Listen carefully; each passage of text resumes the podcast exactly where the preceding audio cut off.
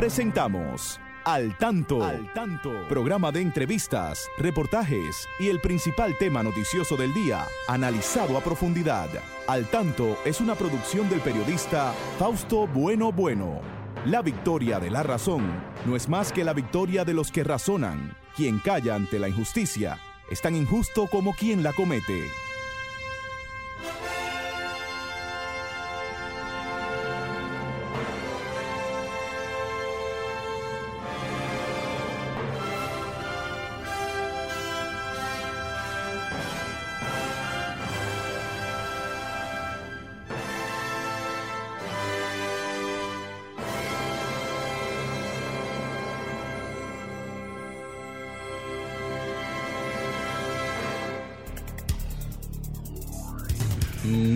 Buenas tardes, amigas y amigos. Aquí estamos con ustedes como cada sábado en este su espacio al tanto.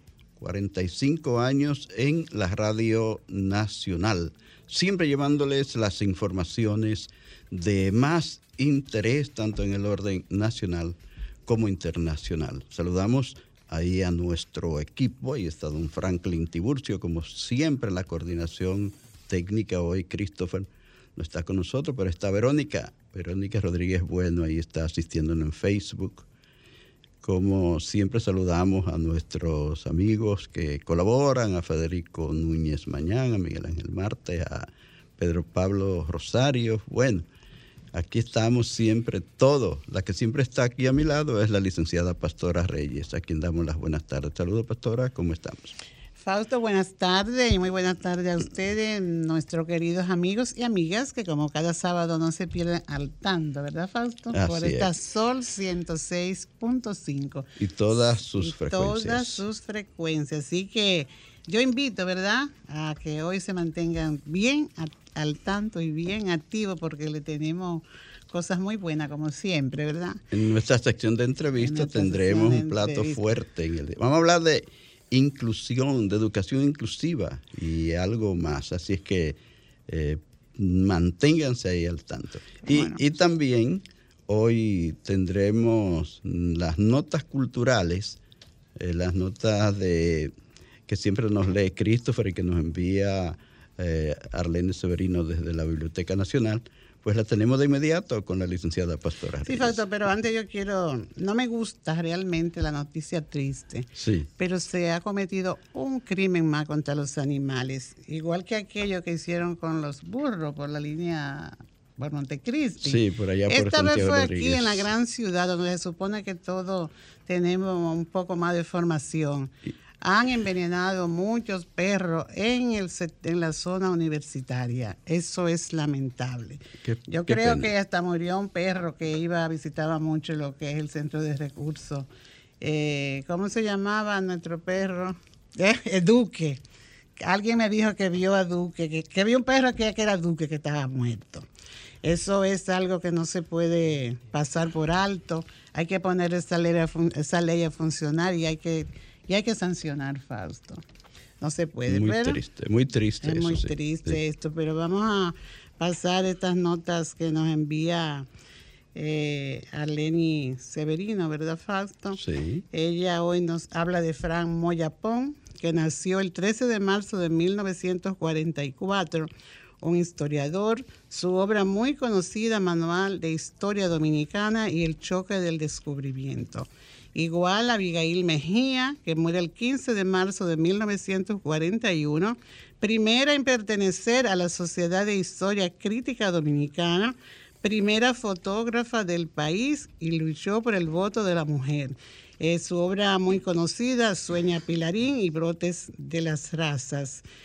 El doctor Heriberto Peter, que nace el 16 de marzo de 1884, un filántropo, oncólogo, fundador del Instituto Oncológico Dominicano.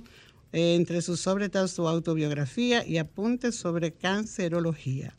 Y no se puede dejar de mencionar a Orlando Martínez, que muere asesinado el 17 de marzo de 1975 un periodista, sus artículos en los periódicos El Nacional y la revista Última Hora, pues la revista ahora, ahora, sí Causaron gran molestia a las autoridades. Microscopio. Y su columna microcopia, que luego fue recogida en los artículos y se hizo un libro de nuestro querido Orlando Martínez. Aún sigue viva la memoria de Orlando Martínez Fausto. 28 años tenía Orlando. Y hace 48 años de su muerte. Más o menos. Esto fue una colaboración, ¿verdad? De la el Departamento de Servicio de la DES, DES, que es el Departamento de Servicio Público de la Biblioteca Nacional Pedro Enrique Sueña, el servicio de las personas con discapacidad. Muy bien, vamos a una pausa y venimos con las noticias. Y ahora, al tanto en las noticias. Dan a conocer rutas alternas para conductores por cierre del puente Duarte desde la noche de ayer viernes. El puente Juan Pablo Duarte, cerrado a partir de las 9 de la noche de ayer viernes hasta las 5 de la mañana del lunes 20 del corriente mes, los conductores tendrán como vías alternas los puentes Juan Bosch, Ramón Matías Mella y el flotante. El primero y el segundo funcionarán en ambas direcciones, este-oeste. Los conductores que se desplacen desde el Distrito Nacional hacia el municipio Santo Domingo Este podrán coger por la avenida José Fabrea para cruzar por el puente Mella que solo mantendrá circulación oeste-este. El cierre de la estructura durante ese tiempo se hará para proceder a reparar las juntas que han presentado problemas de adherencia. El Ministerio de Obras Públicas y Comunicaciones pide excusas a la ciudadanía, en especial a la que de ordinario se desplazan por esa estructura por los inconvenientes causados. República Dominicana será sede de la vigésima octava Cumbre Iberoamericana. La celebración en Santo Domingo de la vigésima octava Cumbre Iberoamericana los días 24 y 25 del presente mes es un acontecimiento diplomáticamente conveniente y políticamente puntual para el gobierno del presidente Luis Abinader. En la cumbre se discutirán varios documentos, entre ellos la Carta Medioambiental Iberoamericana, la Carta de Principios y Derechos Digitales Iberoamericana, la Estrategia para alcanzar la seguridad alimentaria y el comunicado especial sobre arquitectura financiera internacional que sistematiza una propuesta para avanzar hacia un sistema internacional más justo, inclusivo y flexible que permita a los países iberoamericanos afrontar de mejor manera los procesos de recuperación post pandemia, de transición energética, de adaptación climática y de lucha contra la desigualdad. El MINER ofrece seminario de buenas prácticas de gestión para directores de centros educativos. El Ministerio de Educación de la República Dominicana, a través del Viceministerio de Supervisión y Control de la Calidad Educativa y la Regional 8 de Educación en Santiago ofreció un seminario de buenas prácticas de gestión para directores de centros educativos con el propósito de crear un espacio de intercambio de buenas prácticas entre los centros educativos. Radamé Mejía, asesor del MINER, puntualizó que la función de los directivos es que las escuelas sean efectivas y que el maestro determine las condiciones en el ambiente de clase. ¿Qué te mm, parece, Fausto? Muy bien, muy bien. Yo creo que es un tema interesante y sobre todo, sobre todo ahora que han habido algunas noticias que han alarmado a la población por eh, determinadas acciones, comportamientos de maestros en el país, en diferentes partes del país. Ha sido un escándalo lo que ha pasado en el municipio de Factor, en la provincia de María Trinidad Sánchez, con esa maestra, joven maestra, que ha provocado un, escándalo haciendo publicaciones de eh, problemas que deben ser tratados a nivel de, su casa, ¿verdad? No en, los, no en las en las redes. Entonces, ya tú se había alarmado a, los padres, a la, a la población. Entonces, ya tú sabes lo que pasó. Allá mismo en Mira, la provincia de María no es Trinidad que Sánchez. pueda ser tratado a nivel de su casa, es que ella es una orientadora. Una orientadora. Y ella es. tiene que tener una conducta mm, eh, correcta, tanto desde su casa, en la comunidad, en la escuela. Porque eh, fíjate, yo de este tema como que no quisiera, Mm. quisiera dar unas orientaciones de cómo debe ser el maestro. Yo creo que debemos escuchar la canción Maestro Maestra de nuestro Manuel Jiménez, que sí da un ejemplo de lo que debe De ser lo que un ser un maestro. Un poquito, vamos a ir un poquito esa poquitico. Franklin. Sí. Porque se ha hablado mucho de mala conducta, entonces yo creo que hay que hacer terapia para los para todos, no para todos, porque todos no somos iguales. Para aquellos que no se dejan, no sé, que se de- deslocan. Pero Manuel Jiménez tiene una canción tan bonita para que les sirva de terapia a los que no la tienen un poco de su buen comportamiento. El tema no lo vamos a abordar hoy así de lleno porque realmente tenemos otros temas principales, pero mm, sabemos que eso que está pasando, que pasó en, en el factor, que pasó en días pasados en otro municipio de la provincia María Trinidad Sánchez, ¿te acuerdas? El papá que sacó a golpe a una niña niña. de un, de un ensayo eh, en, en la misma escuela. Y entonces, eh, también otros acontecimientos en Higüey, en Asua, unos niños que sufrieron como alucinaciones. Parece que por, por eh, alguna mala orientación de algún otro niño en el, en el curso. Entonces, todo eso yo creo que hay que tratar de corregirlo supervisando más. El- Claro, los y maestros haciendo, y cumpliendo haciendo, con... y haciendo vínculos, Fausto, entre Sí. las familias, en la familia educativa. Sí. Porque a lo mejor eh, algunos de esos niños que dice que vieron que vieron el diablo, dicen ellos, Así. eh, quizá en su entorno familiar escuchan eso y lo llevaron a la escuela. Pero si la escuela no conoce los hogares para los que, para los que trabaja, pues ¿cómo va a ser un trabajo? Entonces, yo siempre he abogado porque el trabajador social es un profesional clave en nuestras escuelas y sobre todo en esta época de tanta, de tanta dificultad familiar y la comunidad. Y el, el- docente del aula no puede tampoco desplazarse a la casa porque va a descuidar el aula. Entonces debe haber una persona. El psicólogo tampoco lo puede hacer porque tiene su función en la escuela. Pero yo creo que debe haber un trabajador social ahora como está la situación en las escuelas, que sea un apoyo para la misma maestro, porque le va a ayudar a llevar la situación que hay en el aula. Este es un tema, pastora, para traer expertos en la materia y, y y analizarlo. Nosotros hoy sencillamente estamos haciendo un comentario breve, porque por ejemplo eso que pasó en el Liceo Unión Panamericana, que también ha escandalizado, se debe a que lo mismo eh, responsable de, de supervisar internamente el plantel se están descuidando. Entonces vamos a decirle a los maestros, a las maestras, que tengan más, que tomen más tiempo para ver qué están haciendo sus alumnos en hora de recreo, en hora en que se salieron del curso y bueno, eh, eh, hace falta eso y hace falta que la familia se ocupe más, porque sabemos que sí, que eh, se ha perdido mucho esa, esa, es- esa, esa forma de la familia de atender a, los, a sus hijos, a sus niños, porque tienen que estar la mayor parte del tiempo fuera de la casa trabajando. Vamos Pero Fausto, va- a va- escuchar este amigo oyente, Ah, un- un- breve. bueno, vamos a atenderlo. Hola, buenas tardes. ¿Quién me habla? ¿Desde dónde? A- Adelante. Piña de aquí de Jaina, Fausto.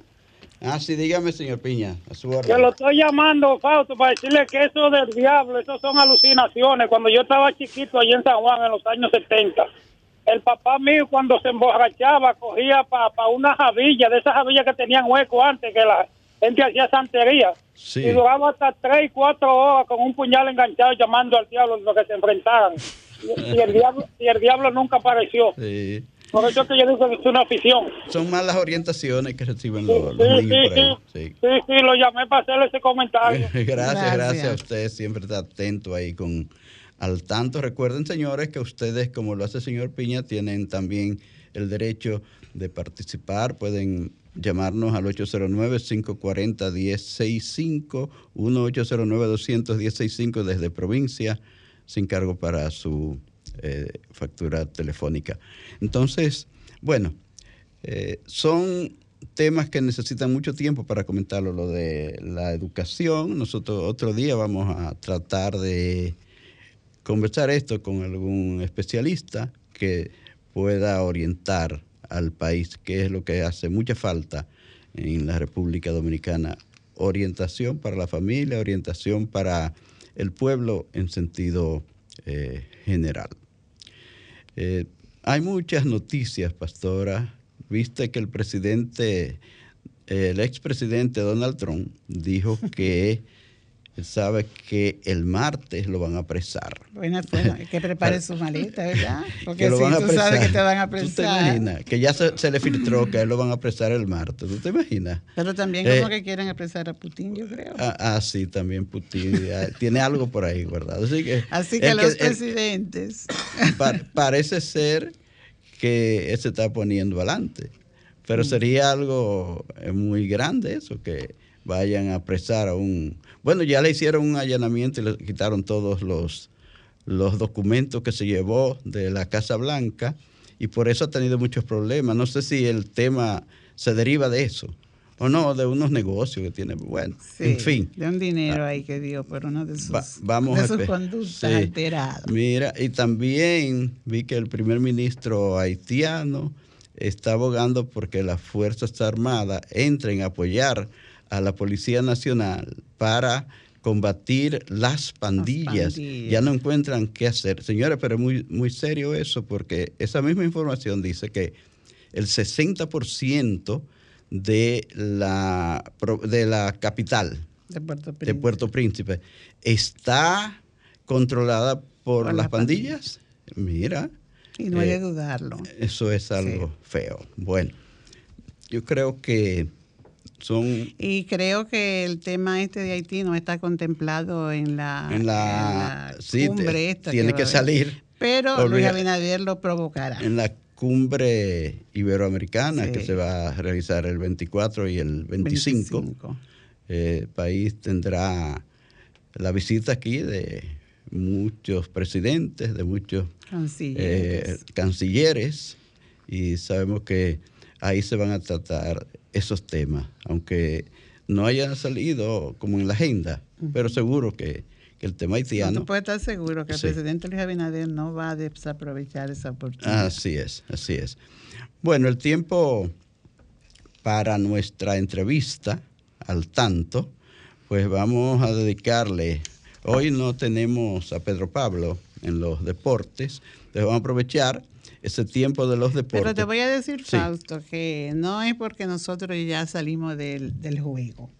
Eh, yo quiero decir que yo honro a los peloteros que del clásico, los dominicanos. Ah, sí. Aunque, perdieron. Aunque, hayamos hecho. Porque estamos en una competencia, algunos tienen que perder. Sí. Y ellos todos fueron con mucho entusiasmo. Yo creo que debía, igual a como se despidieron, debimos recibirlo también, porque cuando se va a una competencia se va o a perder. A ganar o a, perder, sí. Y yo mm, me siento bien. Perfecto. Aunque no estén ahí. Pero no te, no te sientes bien porque México derrotó a Puerto Rico, sino que... ya déjenlo a ellos. México va ahora contra quién es? Eh, no sé, México es el pobre, hay que darle la oportunidad porque yo creo que nunca ha ganado. Nunca ha ganado. Nunca ha ganado. Sí, bueno. En fin, de estos temas vamos a volver a hablar en la próxima semana, porque ahora vamos a entrar a la entrevista al tanto. le decíamos que teníamos un plato fuerte para hoy. Vamos a hablar de educación inclusiva, vamos a hablar de, de educación de personas con discapacidad visual, educación de personas con discapacidad en sentido general, pero sobre todo se acaba de realizar un, un un, ¿cómo se llama? un diplomado, sí, un diplomado para la inclusión de personas con discapacidad visual. Y entonces hemos querido eh, traer aquí a parte de los que estuvieron involucrados en este importante evento para que hablemos de lo que se trató allí, para que hablemos de lo que pasa hoy en la República Dominicana en materia de e inclusión educativa, pastora. Así que tú Sí, tienes... tenemos con nosotros, Fausto, a Paula Rodríguez de Martín. Ella es técnico, eh, técnico docente nacional, especialista en educación infantil y máster en arte. También el señor Juan Carlos Mingetti Mateo, máster en gestión humana, técnico docente nacional. Ellos son de la Dirección de Educación Especial y el servicio en el Centro de Recursos para eh, de apoyo a las necesidades especiales, no recuerdo el nombre, pero es Olga Estrella. Es Olga Estrella. Eh, y, la- y las profesoras itinerantes Silvia Javalera, eh, también es magíster en educación superior, mención gestión, participante en el diplomado. Eh, es, todos Na- ellos también tienen, Naomi. han hecho su... Naomi con Soró con también. Soró. Sí.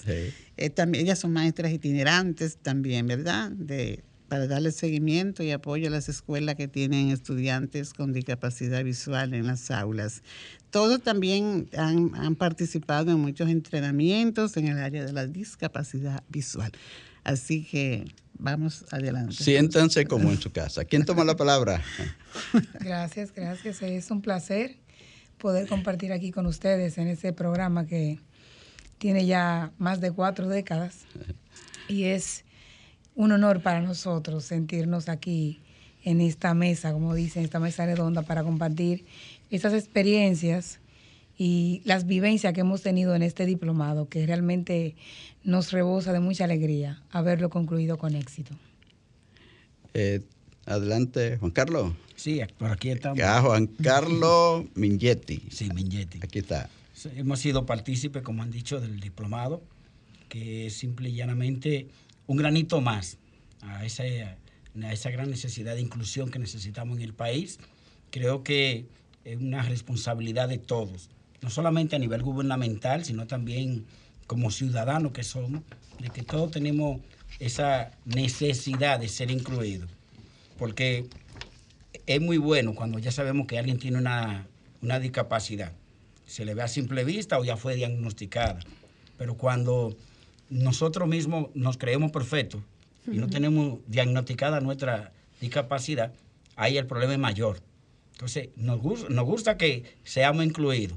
Por eso es una necesidad, una responsabilidad mancomunada de nuestra comunidad educativa de República Dominicana, que con ayuda, por cierto, internacionales, estamos asumiendo y estamos tirando hacia adelante. Vamos dando pasos gigantescos.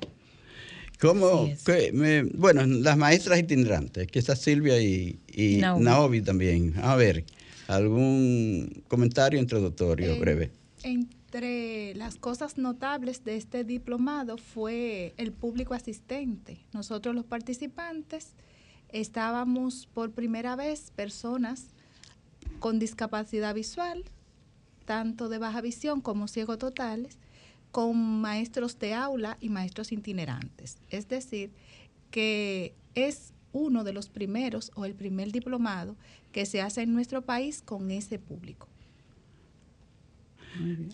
Agregar también que fue muy buena la iniciativa de parte del Ministerio de Educación, el Viceministerio de Educación Especial, el Centro Cultural Poveda, eh, Interred y FOAL, junto a nuestro Centro Nacional para las Necesidades Específicas de Apoyo Educativo, Olga Estrella, tomar la iniciativa de hacer el primer diplomado de educación inclusiva y discapacidad visual, ya que es muy común en que en nuestras escuelas dominicanas hayan estudiantes con discapacidad visual y que nosotros los maestros itinerantes y los maestros de aulas regulares que también tuvieron la oportunidad de participar en este primer diplomado, podamos tener las diferentes estrategias y técnicas para poder trabajar con esos estudiantes que tienen discapacidad visual, tanto baja visión como ceguera, en nuestras aulas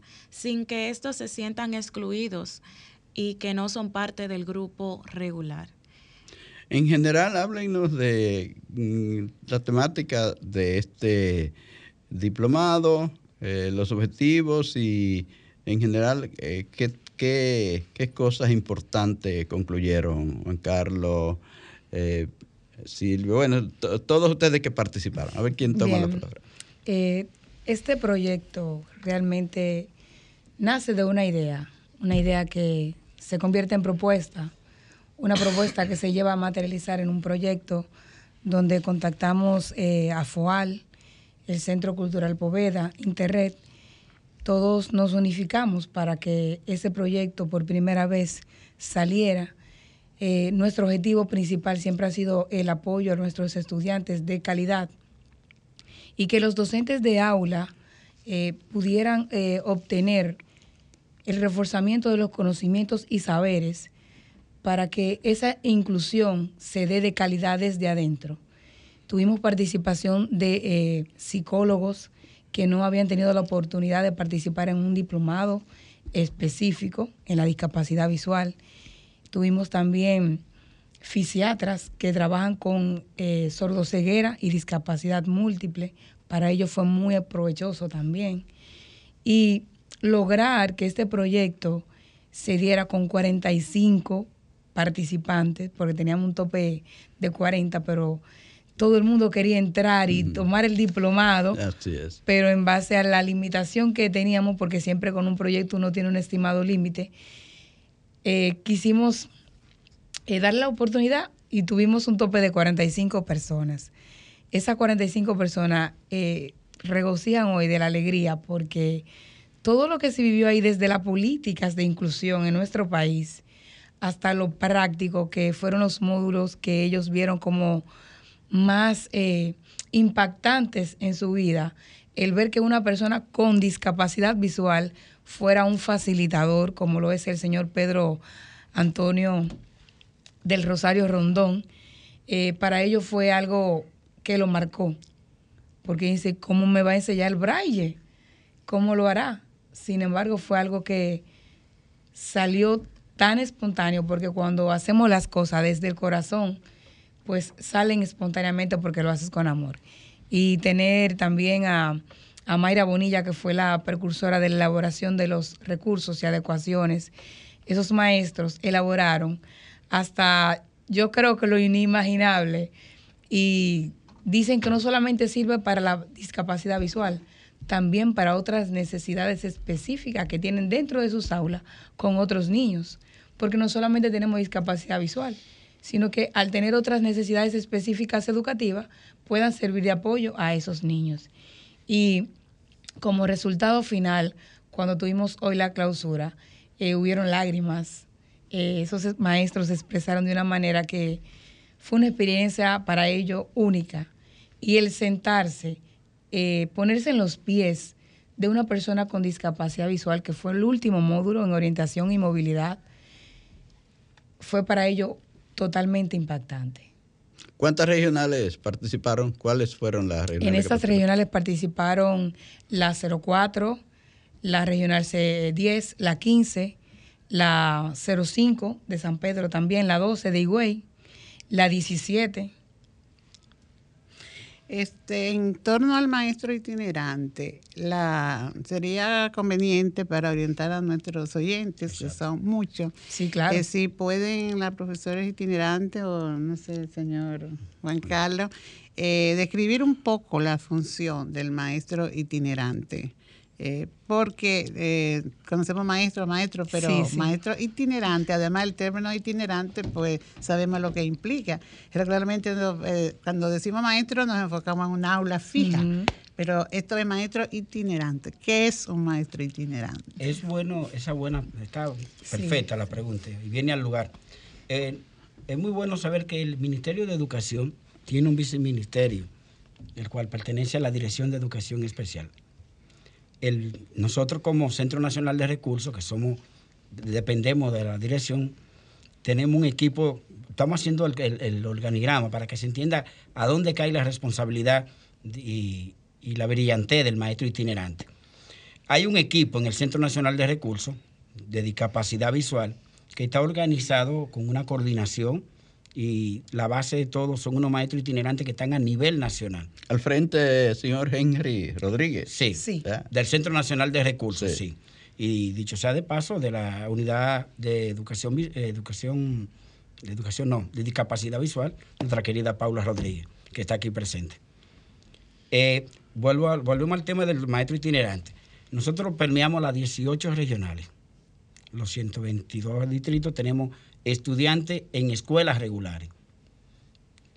Este maestro itinerante es aquel que asume con una grata responsabilidad, igual que el maestro regular, de visitar, acompañar, para orientar, facilitar un aprendizaje significativo al niño con discapacidad visual. Viva donde viva, esté donde esté, el, nuestro maestro itinerante tiene ese compromiso, tiene esa gallardía, esa, esa entrega de acompañar a ese estudiante, de facilitarle al maestro tutor, porque muchas veces el maestro se ve, el maestro normal eh, o regular, se ve ante 40 estudiantes y un estudiante incluido con baja, con baja visión o ceguera total y dice, ¿cómo voy a, embrujarme en un lenguaje dominicano? ¿Cómo voy a enfrentar a este niño para que tenga un conocimiento o adquiera un, aprendizaje significativo? Gracias al maestro itinerante, que ya está preparado para eso, en todo el sentido de la palabra, lo acompaña, lo orienta, le facilita estrategias, dialogan, discuten y aplatanan a favor del niño con baja visión y de igual manera, aparte de eso, su familia a nivel domiciliario es visitada, que no solamente el niño es visitado y acompañado en la casa, en la escuela, sino también en la casa. Este es el maestro, el cual desde quizá de su comodidad de su casa se traslada el lunes a un niño que está en una ciudad, en una escuela, difícil quizá de llegar, pero para el niño es fácil porque esa es su comunidad, y el martes se trasladan de otro, y el miércoles para donde otro, y así continuamente se vive la semana eh, cumpliendo. Itinerante. Itinerantemente, hablando. y apoyando lo que dice mi compañero, eh, es un maestro entregado, porque está en un pertenece a un centro educativo, como todo docente, pero desde ese centro educativo parte hacer las visitas a los demás centros educativos del distrito que corresponde. Y no solamente a los centros educativos, va a la casa para orientar a la familia, para que el proceso no se detenga, el proceso continúe, para preparar al estudiante para la vida que va a continuar luego de salir egresado de ese sistema educativo para la vida adulta, para prepararse profesionalmente y en la, en la sociedad pueda ser un ente productivo, no integrado, incluido ahí porque muchas veces confundimos el término de, integración con inclusión. Una integración no es tener un niño en el aula y ahí está por estar. Y estoy haciendo eh, la vista gorda porque estoy trabajando con los otros niños. No. A mí me han enseñado en el trayecto de todo esto y la experiencia que tengo que cuando se habla de inclusión, yo debo de hablar con ese niño, darle seguimiento como le doy al otro que está ahí al lado.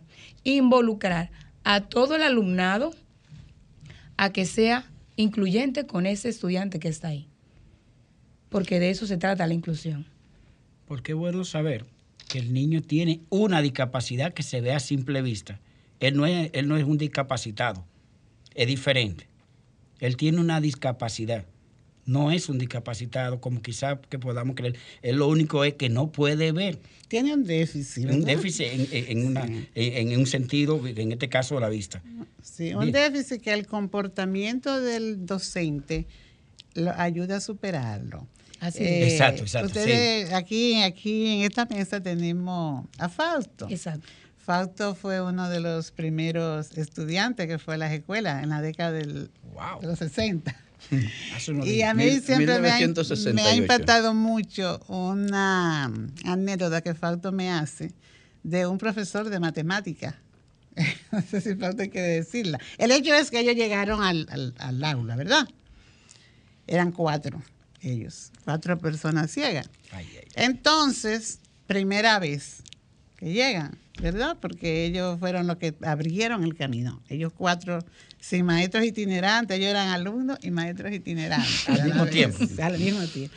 Entonces, cuando ellos llegan y se sientan, un estudiante del grupo se acerca al profesor y Fausto escuchó. Un estudiante de la, del, del, aula. Eran, no, no de, secundaria, del aula. Del aula, sí.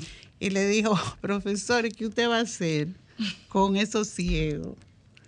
Y el profesor le dijo, Yo no sé. No sé.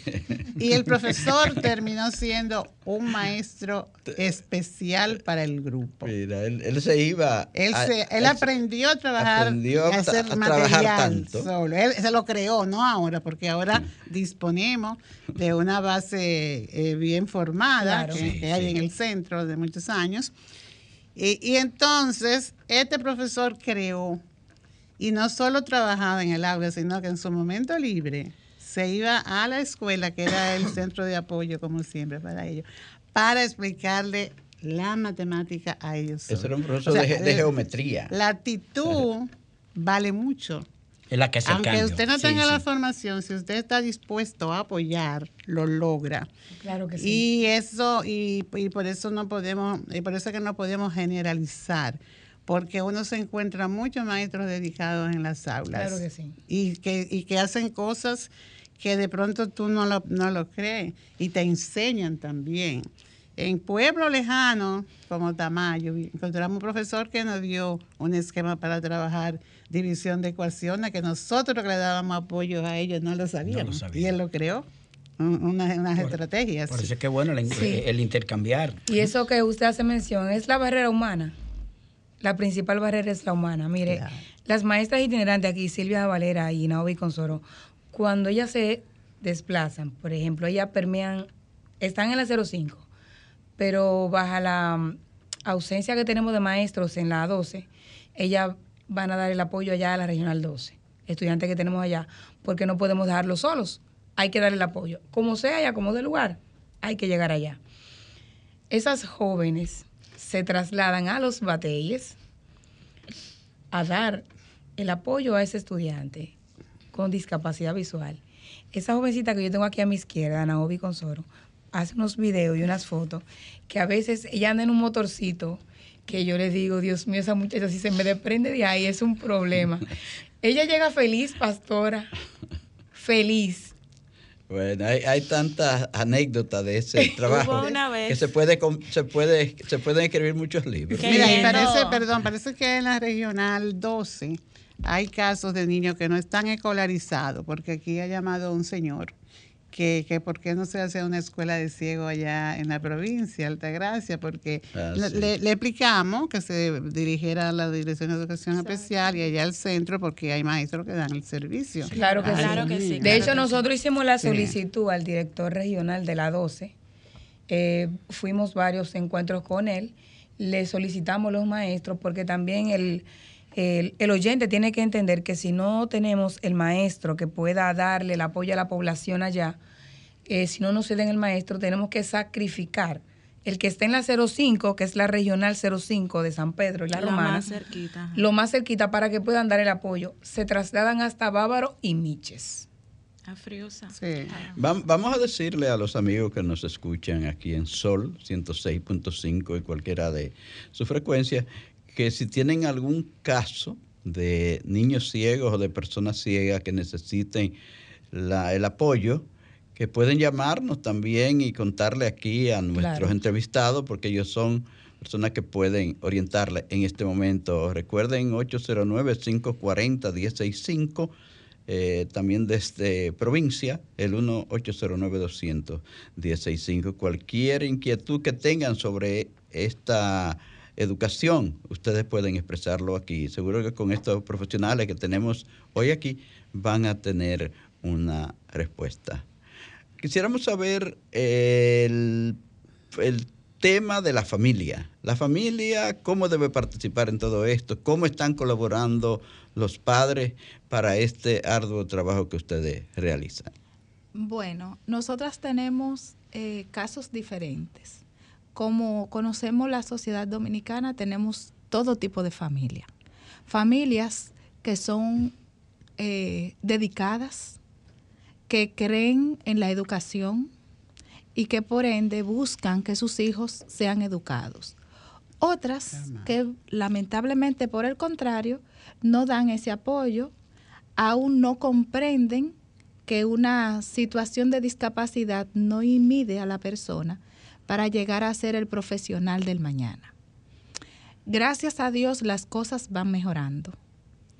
En mi caso, eh, tengo eh, ocho familias, siete de ellas muy responsables, una aún en proceso de duelo. Explico, las familias que están en proceso de duelo son aquellas que aún no aceptan que su niño tiene una discapacidad y que por ende no lo educan a partir de la condición que tiene el niño.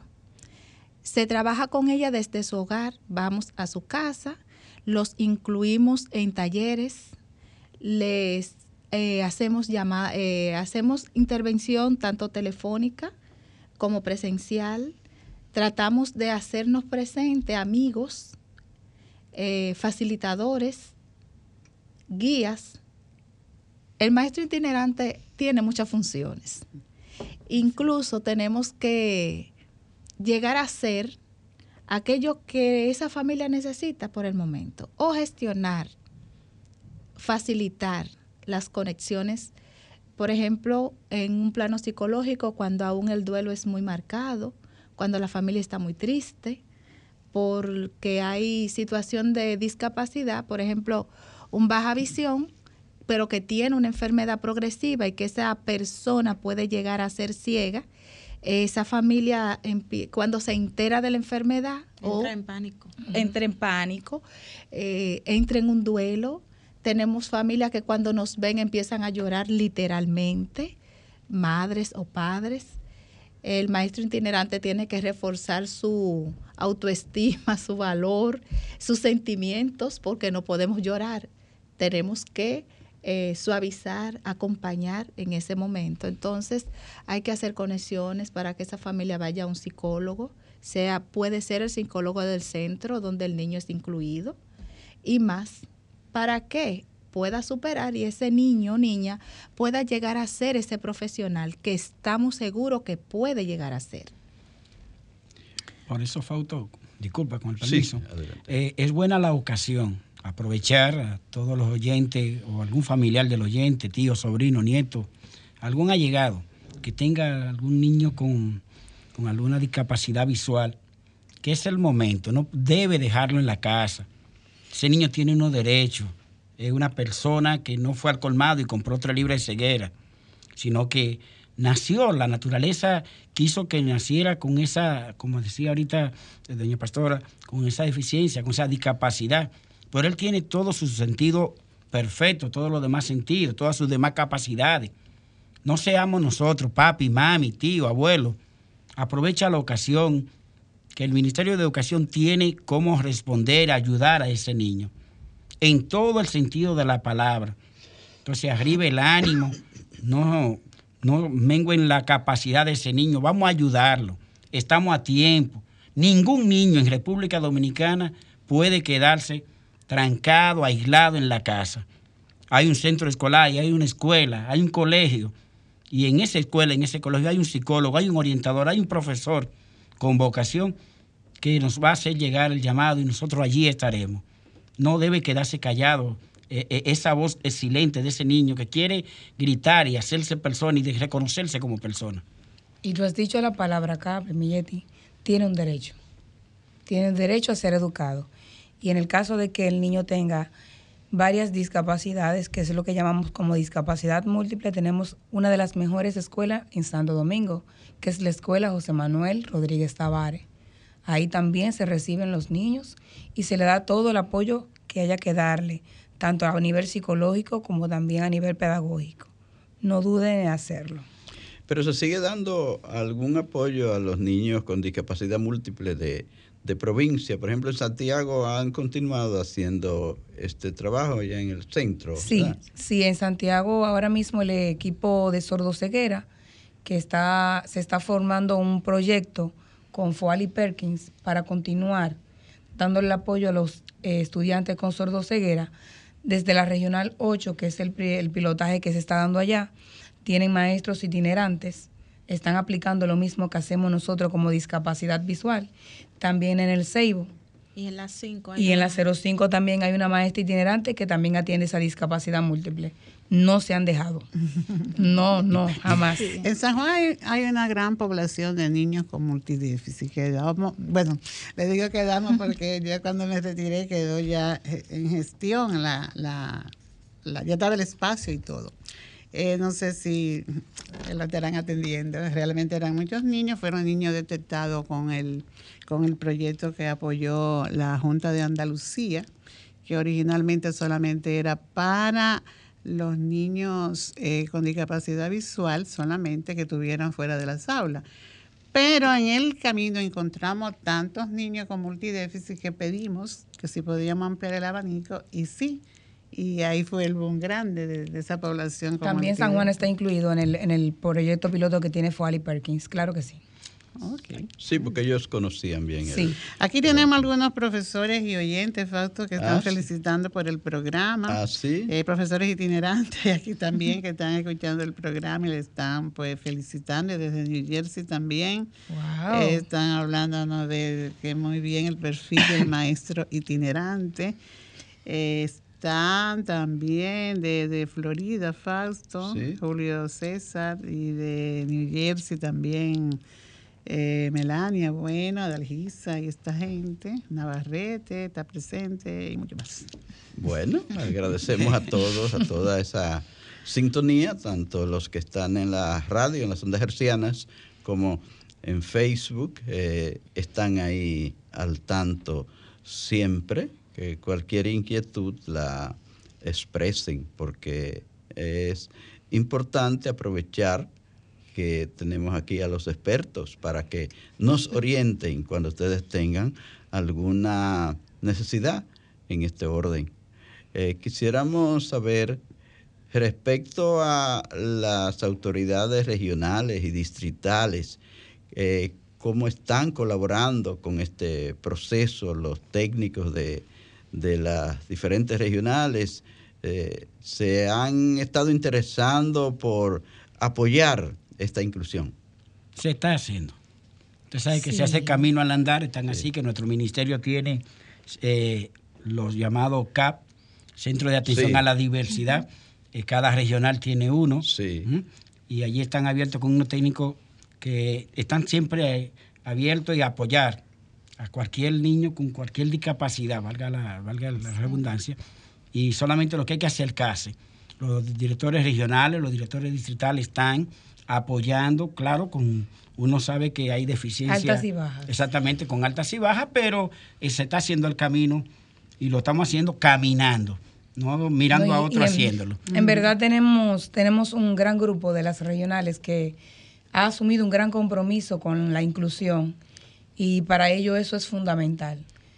Realmente nos, nos apoyan porque ellas mismas que lo viven en la Regional 05 eh, con un director que es muy comprometido, el señor Isidro es una persona, uno a, digamos. Eh, he tenido contacto cercano también con otros regionales, como el de Montecristi, la 13, la señora Sara de la 11, Puerto Plata, la 09, la señora Cándida, el señor de San Juan de la 02, el de Asua, o sea, eh, con todo he tenido contacto porque como ustedes me ven aquí, ustedes ven a mí tranquilita, sí, pero yo soy intensa, muy intensa. Entonces, para yo buscar respuesta eh, a mis estudiantes, a esos estudiantes que yo considero míos, porque cuando uno asume un compromiso de labor social, de servicio, porque eso somos, el Ministerio de Educación es un servicio, un servidor público,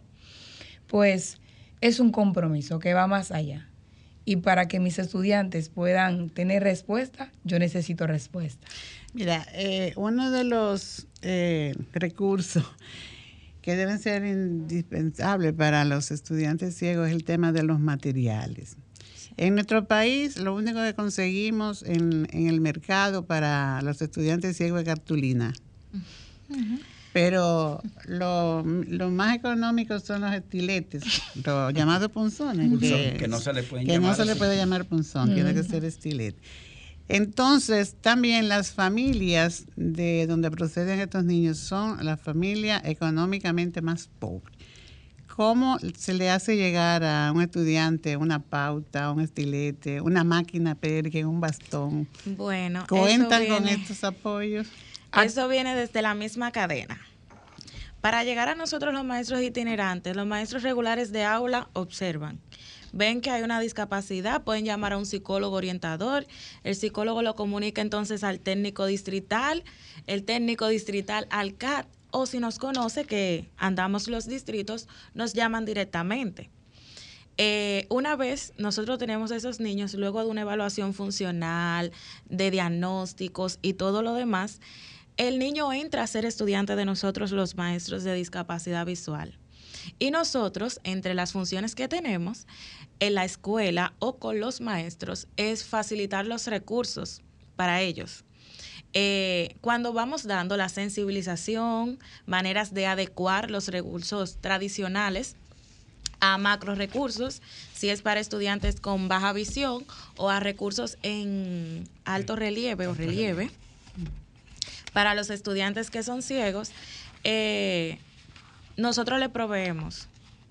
Si el estudiante, sí, gracias a las instituciones, a todo nuestro ministerio, al exacto, que es al Centro Nacional de al Recursos. Centro Nacional de Recursos. que es quien nos provee a Todos los través de los coordinadores. Exacto. Esa- se A nosotros nos llegan los recursos desde el Centro Nacional de Recursos, o mejor dicho, para que no parezca una redundancia, desde el Olga Estrella nos llegan los recursos a los maestros y nosotros vamos eh, adecuando y ayudando al maestro regular de aula a que pueda tener estos recursos. Bueno, el tiempo se nos terminó, perdonen Ah. que, que la radio es así, hay que, ahí viene otro, ahí viene por dentro, que viene sonando. agradecidos. No hay Gracias. problema, Les agradecemos, gracias. les agradecemos mucho a ustedes, a Paula, a Silvia, a Naovia, a Juan Carlos, que hayan estado aquí orientando al país Gracias sobre este tema de la discapacidad visual, de la educación inclusiva. En otro momento volveremos a hablar sobre el tema, Por porque este es un tema Claro, claro. que nosotros con frecuencia lo abordamos aquí.